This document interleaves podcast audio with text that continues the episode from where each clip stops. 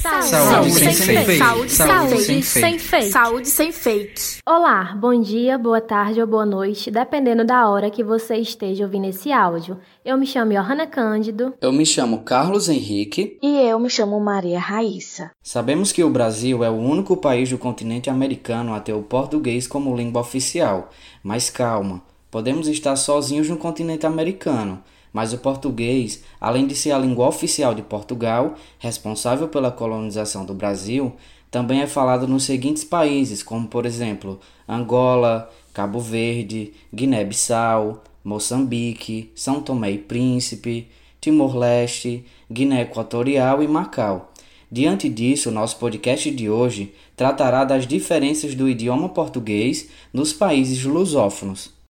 Para tratar desse assunto, a nossa convidada de hoje é a Priscila Maiara Estrela Barbosa, fonoaudióloga pela Universidade de Fortaleza, Unifor, especialista em desenvolvimento infantil pela Universidade Federal do Ceará, UFC, mestre em saúde coletiva pela Unifor, doutoranda em linguística aplicada pela Universidade Estadual do Ceará e especialista em docência do ensino superior pela Unileia. Doutora Priscila, nós gostaríamos de agradecer o seu aceite ao nosso convite para falarmos desse assunto aqui hoje. Com certeza traremos informações que a população não tem muito conhecimento, mas que é muito importante saber, e diante disso será um podcast muito enriquecedor. Primeiramente, vamos falar da criação do novo acordo ortográfico que uniu a grafia das palavras da língua portuguesa. Sendo assim, qual a importância desse acordo para os falantes da língua portuguesa? Muito obrigada pelo convite. E é interessante quando a gente pensa assim no novo acordo, porque acordos ortográficos já existem nos países lusófonos há um tempo. O primeiro que eu já vi relatos é de 1943. Esse que a gente está se referindo como novo nem é tão novo assim, porque ele foi assinado em 1990. O intuito dele era justamente padronizar a ortografia da língua portuguesa escrita, porque não tem como a gente ter esse tipo de regra para a língua oral, mas para a escrita facilita principalmente o intercâmbio acadêmico. Como é que a gente, por exemplo, poderia é, podar na língua oral se novas palavras são criadas constantemente? Né? A gente tem até um termo para isso, que é neologismo. Na ocasião, nos anos 90, é, eram oito países que assinaram um acordo. Além do Brasil, era Angola, Cabo Verde, Guiné-Bissau, Moçambique, Portugal, São Tomé e Príncipe e Timor-Leste. Na ocasião, ainda não tinha Guiné Equatorial, mas depois, em 96, entrou. E esses países que deram origem à comunidade de países de língua portuguesa, né, que é a CPLP. E aí, é, dentro de, desse acordo, cada país determinou prazos diferentes para entrar em vigor o novo acordo ortográfico, que é uma unificação da ortografia. Por exemplo, em Portugal foi um dos primeiros países a, a rever as regras. Já em 2009 entraram em vigor. Mas aqui no Brasil, inicialmente, a renovação ortográfica entraria em vigor em janeiro de 2013. Só que quando chegou perto dessa data, em 2012, é, foi feito reuniões que viram que ainda não ia ser possível, porque isso necessita também atualizar professores, atualizar livros didáticos. Não é só um querer, né? Por isso que são tantos anos para implementar. Né? Veja que foi nos anos 90, 1990, assinado para ser implementado em 2016. Né? São, é muito tempo para você realmente atualizar todo o material didático, professores, educadores, tudo isso. Então, foi efetivamente cobrado esse e colocado em vigor esse novo acordo para a gente aqui no Brasil em 2016. E ele tem mudanças assim bem gerais, desde acrescentar letras no alfabeto, porque o nosso alfabeto tinha 23 letras. Mas depois do acordo, por exemplo, a gente tem 26 grafemas, porque a letra K, W e Y agora faz parte do alfabeto também. Aí tem outras regras, né? Retirada do hífen, mudança de acentuação. E, né, então, de 90 para cá, a gente tem todo esse tempo de, de adequação, entre aspas. Para vocês que já foram alfabetizados é, depois, nem sentiram a diferença, mas para quem foi alfabetizado anteriormente, né, leva um tempo para você né, rever, aprender e escrever baseado é, no acordo, já que, por exemplo, Enem, prova de concurso, tudo já é baseado no acordo ortográfico. Então, você tem que escrever baseado nele, ou então você pode ser considerado um erro ortográfico, por exemplo, se você colocar um hífen onde não tem, ou uma acentuação onde não tem. Priscila, em 1996 foi criada a Comunidade dos Países da Língua Portuguesa, a CPLP. Qual o intuito e importância dessa comunidade? Muito interessante essa sua pergunta, porque aqui no Brasil a gente não tem muito conhecimento dos outros países lusófonos, né? A Unilab, inclusive, é maravilhosa por isso, por trazer à tona né, esses intercâmbios culturais. Bom, a CPLP foi criada em julho de 96, foi em Portugal, em Lisboa, para ser mais precisa. E aí foi constituída por nove Estados-membros. Nessa época, é, Guiné Equatorial entrou. Então, foi Angola, Brasil, Cabo Verde, Guiné-Bissau, Guiné Equatorial, Portugal, Moçambique, São Tomé e Príncipe Timor-Leste. É, nove. O objetivo é chegar num acordo, num consenso político e diplomático para cooperar em todas as formas na defesa da língua portuguesa. É uma tentativa de estabelecer um diálogo cultural, porque a língua portuguesa é falada por muitos falantes. Às vezes a gente tem a impressão que não, porque estamos cercados de países hispanohablantes, né, de, que falam espanhol. Mas, na verdade, existe um, uma grande gama de países e de falantes da língua portuguesa. Então, essa organização ela tem alguns princípios que regem. Né, que tem a igualdade soberana dos Estados-membros, não é porque um Estado é mais populoso, que no caso seria o Brasil, ou porque Portugal foi o país que, que, eu, que disseminou português europeu, não é por isso que eles têm mais soberania, não, tem uma igualdade de soberania entre os membros, mesmo sendo é, menores ou maiores em quantidade populacional. E aí tem essa questão de não interferir né, na, na ingerência de assunto interno, é relativo a língua portuguesa. Então, tem que ter respeito pela identidade cultural de cada país, reciprocidade de tratamento, né?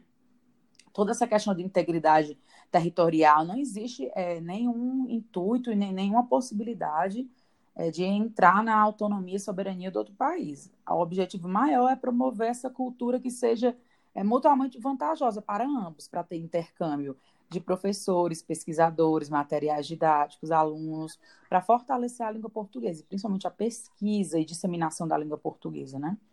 Aí tem vários órgãos dentro da CPLP. A cada dois anos tem, tem conferência de chefe de Estado, conselho de ministros, tem vários órgãos que se reúnem, né, vez ou outra, para enriquecer e difundir a língua portuguesa, não só para os países de língua portuguesa, mas também para outros países do mundo, né? já que o espanhol é muito mais procurado como segunda opção de língua estrangeira, além do inglês, né? Então, é uma tentativa também de disseminar a importância da língua portuguesa. Então, eu acho interessante essa cooperação multilateral, né? principalmente no campo da educação, e a Unilab é uma conquista né? para fortalecimento dessa cooperação internacional de países lusófonos, porque é, é uma ideia muito inovadora né? de ter estudantes juntos de vários países. Ah, queria só fazer um acréscimo. Eles têm um site muito legal, que é o cplp.org, que ele é atualizado frequentemente, ele é muito bem organizado. Dentro do MEC também tem um link para CPLP, então dá para a gente se informar tudo online e é material gratuito também. Sabemos que os países lusófonos têm o português como língua oficial, ao mesmo tempo, percebemos diferenças na pronúncia do português nesses países. Diante disso, Priscila, por que existe essa diferença? Esse é um tema que eu particularmente adoro falar. É porque a língua oral, a comunicação oral, ela é viva. Né? Ela reflete os falantes daquela comunidade específica de fala. E a língua está em constante mutação. O jeito que nós nos comunicamos hoje não é o jeito que nossos avós e pais se comunicavam. Nós temos novas palavras, novas gírias, novas formas de se comunicar. E a língua, ela sofre muitas influências, não tem como você restringir. Cada localidade tem um vocabulário próprio, né, características peculiares. Vou falar aqui exemplos do Ceará, né, já que estamos no Ceará. Mesmo falantes considerados cultos, que para a gente falante culto é quem tem ensino superior completo. Mas aqui no Ceará, mesmo falante considerado culto, faz redução do gerúndio. É bem comum a gente falar caminhando, vendendo, cantando. Não é comum você escutar uma pessoa falar que, que seja nativa do Ceará falar caminhando, cantando, vendendo, sorrindo. A gente tem essa característica de reduzir o gerúndio, por exemplo. Outra característica do, do falante do Ceará é que o, o plural, muitas vezes, ele não é colocado, ele é omitido, né? Eu quero ali duas garrafas d'água. E isso não é considerado erro, isso é uma variação dialetal. Né? São formas diferentes de falar que refletem a comunidade de fala. Para mim, eu acho isso muito interessante porque eu sou fonoaudióloga. E dentro das ciências da saúde, a gente tenta estudar de uma forma que eu observo que tem é, um direcionamento para a homogene... homogeneidade da língua. Mas a língua ela é muito heterogênea. Então, eu avaliar uma criança aqui do Ceará não é a mesma forma que eu avaliaria uma criança de São Paulo, porque ela vai falar outros fonemas, ela vai ter outras formas de se comunicar. Então, tem que ser uma avaliação realmente personalizada, entendendo o contexto cultural, entendendo o contexto social e até o contexto também financeiro da família, porque tudo isso influencia na forma que a gente fala. É interessante a gente dizer que, por exemplo, se a palavra alvo era barata e a criança falou balata, barato e balata, aí é considerado um erro, né? um processo fonológico, porque mudou a compreensão da palavra. Mas também tem situações que é preconceito linguístico, né? que é um preconceito pelo falante falar dessa forma, entre aspas, errado. Por exemplo, se alguém fala barrer, de varrer ou tauba ao invés de tábua, você já associa com uma coisa ruim, né? Tauba, tá? Aí você fica, ixi, a pessoa não deve nem ter estudado. Mas tem pessoas com poder aquisitivo alto e com ensino superior que fazem também esses erros, entre aspas. Por exemplo, iogurte. A palavra é iogurte. Mas a gente escuta, né? As pessoas falam, ah, é o iogurte. Ou sobrancelha, ao invés de sobrancelha. Ou registro, ao invés de registro.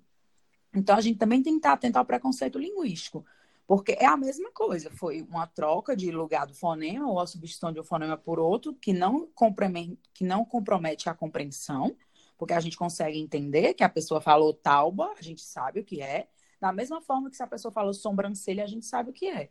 Mas socialmente uma forma é mais aceita que a outra, né? Para quem se interessa por essa área, eu super recomendo o projeto Atlas Linguístico do Brasil. É, um, é desde os anos 50 que ele existe. E ele cataloga as características do falar de cada região, não é nem de cada estado, é de cada região. Então, desde os anos 50 até hoje, tem pesquisas longitudinais que marcam tanto questões temporais, por exemplo, anos 90, anos 2000, para a gente ver essa característica histórica da evolução da língua, como também tem essa questão dos regionalismos. Aqui no Ceará, a, a professora Aloysia Araújo, da UES, né, da Universidade Estadual do Ceará, ela coordena vários, vários projetos que têm bancos de dados de sociolinguística. Então, para quem se interessar, eu recomendo demais a professora, os estudos da professora Aloysia Araújo, da UES. Ou para quem tem interesse em conhecer coisas do Brasil todo, o Atlas Linguístico do Brasil, que é muito interessante para a gente ver essas variações dialetais. Outro assunto muito importante é o das línguas crioulas. Em diversos países lusófonos, essa língua existe e tem como base o português. Sobre isso, poderia nos explicar melhor sobre essas línguas? Poderia sim, achei muito interessante que você deixou bem claro, uma língua crioula. Porque a língua crioula não é um dialeto, é uma língua natural. Por que, que ela é uma língua natural? Porque ela tem características que compõem a língua. Tem um processo de formação próprio, tem sua relação com as línguas consideradas de prestígio, tem particularidades gramaticais, tem falantes específicos dela. Então, assim, o que, que a gente costuma ver? Que as línguas cri crioulas, elas derivam de um pidgin, que é P-I-D-G-I-N, que quer dizer, não é uma língua natural, é um sistema de comunicação rudimentar. Porque pessoas que falam línguas diferentes, quando precisam se comunicar, elas fazem essa junção, tipo portunhol, quando a gente está nos países que são fronteiriços, aliás, nas cidades que são fronteiriças entre o Brasil e os países hispânicos, eles têm uma característica própria de se comunicar. Portunhol não é uma língua, né? É um pidgin, né? Uma, né? uma língua, é um sistema de comunicação rudimentar. Mas a língua crioula não, ela realmente é uma língua natural. Tem essa vertente específica de estudos para a língua crioula na linguística, que chama crioulinguística né? Aqui no Brasil, a gente tem muita produção na área desde os anos 80. A justificativa que eles colocam é que o grande contingente né, de escravos africanos no Brasil que foram os responsáveis pelo surgimento desse, né, dessa nova língua, porque ela é uma língua natural, né? Dentro, né, derivado do português brasileiro. Do ponto de vista linguístico, essa evidência é mais significativa quando a gente pensa que tem a ausência de marca formal, de, de concordância verbal e nominal, não é a mesma concordância que a gente usa no português brasileiro. E também ó, eu gosto de dar dicas né, para quem quer se aprofundar no assunto. O pessoal da USP tem um departamento bem interessante, principalmente dentro da linguística histórica, que pesquisa, é, que tem vários pesquisadores dedicados a essa temática.